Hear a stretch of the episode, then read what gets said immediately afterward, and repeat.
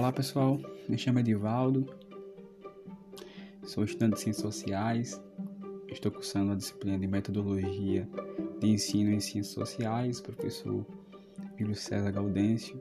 Sejam bem-vindos. O principal é o professor, né?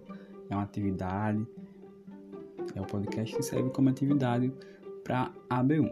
Então, vocês, você que está ouvindo também um pouco do podcast, muito bem-vindo. Boa tarde, boa noite, bom dia.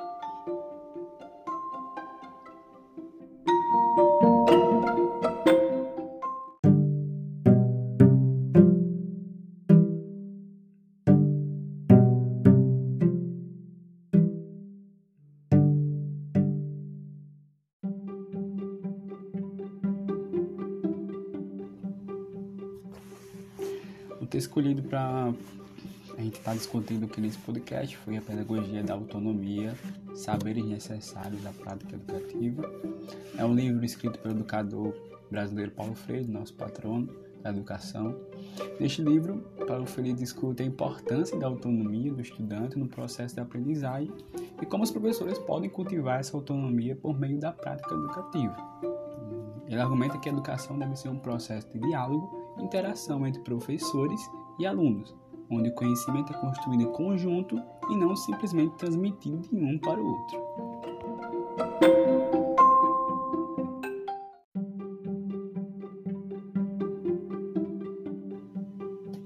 Explicando um pouco mais é, dessa introdução, né, que Paulo Freire fala que não é só transmitir, mas também é, existe, existe uma aprendizagem algo em conjunto entre professores e alunos. Né? Então não há docência sem licença. Certo? É uma das frases mais conhecidas e citadas pelo educador Paulo Freire, né, que se refere à relação dialógica e transformadora entre professores e alunos no processo educativo. Na visão de, de Freire, a educação deve ser um processo dinâmico em que o professor e os alunos trocam experiências entre si. Né? Com esse diálogo, vai gerar com certeza a aprendizagem.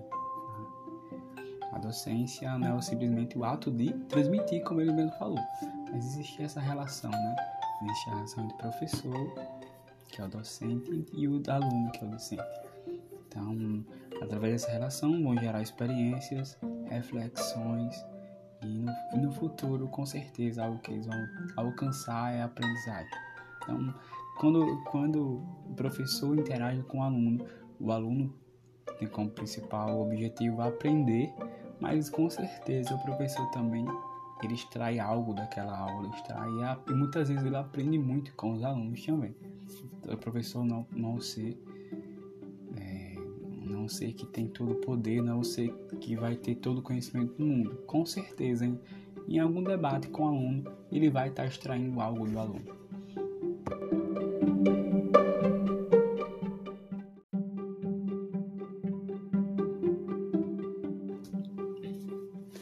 É, Paulo Freire destaca a importância da pesquisa para o professor, o papel do professor como pesquisador na prática, em sua prática educativa.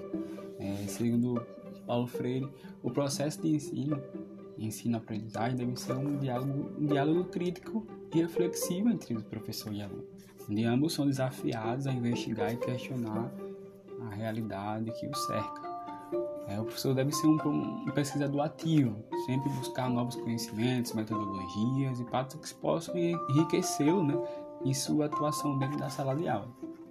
Então, dessa forma, a pesquisa se torna um elemento fundamental para o processo de ensino e aprendizagem, permitindo ao professor aprimorar sua prática educativa e oferecer aos alunos uma educação mais significativa e também transformadora.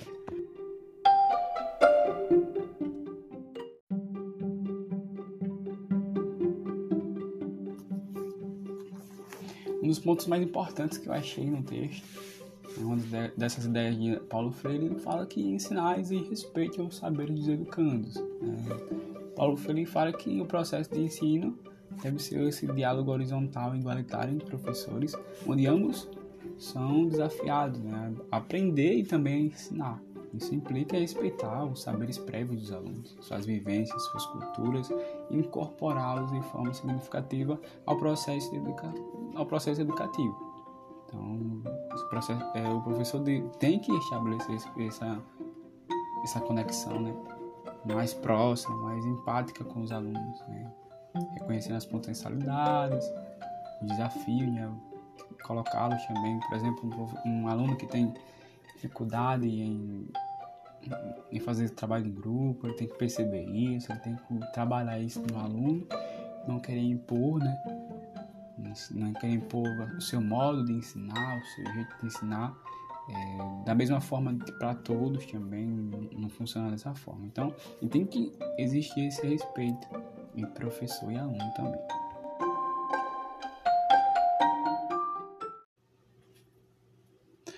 É, levando em consideração tudo que foi falado, né, tem, tem alguns pontos que Paulo Freire sempre reforça, né?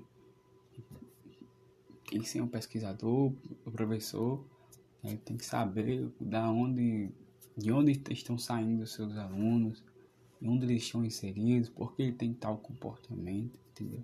Então, ensinar exige uma reflexão crítica sobre a prática também. O professor não deve apenas transmitir os conhecimentos e informações, mas também deve ser reflexivo, crítico, né? questionar sua própria prática, olhar para si também.